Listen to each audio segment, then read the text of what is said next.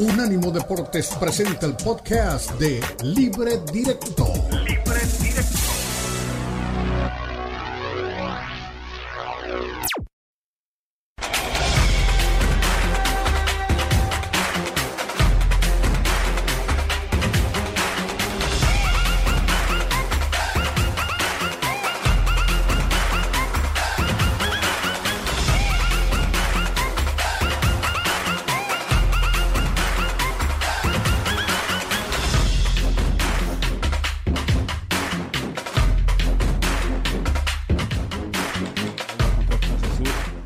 Contra, contra Puebla fue una fatalidad que pasó.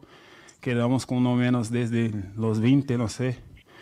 Es muy difícil jugar así, pero ahora viene un clásico, ¿no? Que, que tenemos que ganar. Estamos trabajando bien para salir con la victoria. Eh, por acá, Diogo, Marcelino Fernández del Castillo de ESPN.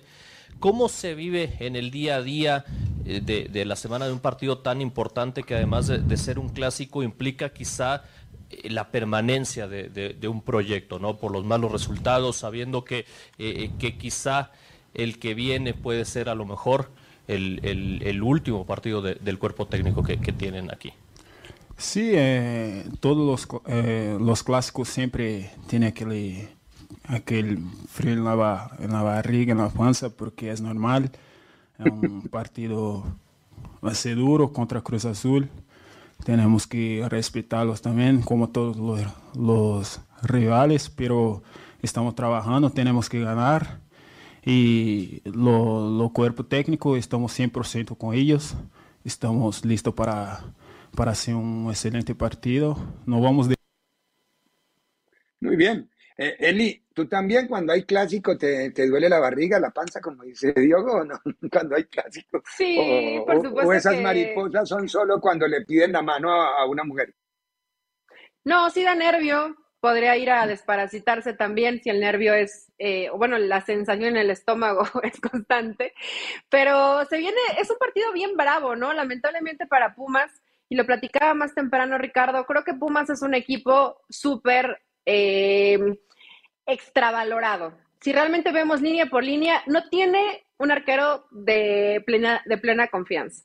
No tiene una buena defensa, no tiene un buen medio campo y los delanteros están con la mecha, con la mecha completamente eh, mojada. Entonces, te das cuenta que no era tanto el problema Linini, ¿no? Hoy puede intentarlo Rafa y a lo mejor llegará otro entrenador y mejorará un poco, pero el material humano para mí es poquitito. Lo que hoy tiene Pumas, de pronto del prete, unas buenas, unas malas, lo mismo el Toto Salvio, Dinero que te falla 10, sí te mete una, pero te falla 10. Entonces, cuando no tienes un equipo equilibrado y bien armado, difícilmente los resultados van a llegar ante un Cruz Azul que se puede aprovechar en cualquier contra para descontar. Creo que las horas de Rafa pueden estar contadas injustamente, ¿eh? porque me parece que en Pumas no tienen el plantel para exigir mucho más de lo que ha dado hasta el momento. Pero hay planteles con menos que funcionan más. Es decir, uno siempre, vamos a tener como referencia en su momento al Arcamón en Puebla, Eli. Inclusive el Puebla que tiene Ollarse, ahí no gana mucho, pero lo hace jugar más o menos bien. Tiene una idea muy clara de lo que juega Puebla, que yo no le veo a Pumas. Yo a Pumas, honestamente, quizá tú tengas toda la razón con el análisis que acabas de hacer, que tiene un equipo flojito, una nómina flojita. Pero sigo sin ver el Pumas que en su momento hizo jugar Ligini. Porque no es de. Tú tienes razón, el problema no era de Mira, brasileños, entre ellos Diogo, que tuvo una espectacular campaña y que se ha ido diluyendo, diluyendo. Y eso también va en detrimento de, de, obviamente, del trabajo del técnico. Creo que Rafa ha cometido un pecado que es un pecado complicado. Si no vas a ser tan efectivo hacia el frente, trata de ser ordenado y no perder los partidos. Él en esa necesidad de decir vamos a dar espectáculo y, este discurso ¿no? de la resiliencia que tanto le gusta, eh, creo que ha perdido partidos que por lo menos pudieron haberse empatado, Ricardo, pero la moneda está en el aire para Pumas este fin de semana. Muy bien, vamos a cerrar aquí porque operaron en, Medio Oriente, ¿en, dónde fue? En Qatar, ¿no? Que operaron a Neymar. ¿Por qué se fue a operar a, Qatar? ¿Rafael está en Qatar?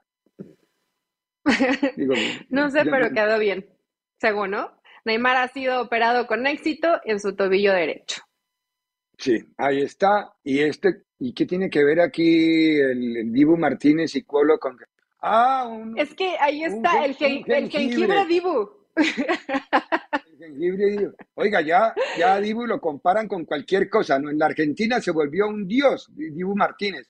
Una atajada lo subió al Olimpo tan, y tienen tan amargo, tan amargo el Dibu como el jengibre, pero bueno, no es cierto. No es cierto. Lo que pasa es que es amargo, pero el jengibre sí es saludable.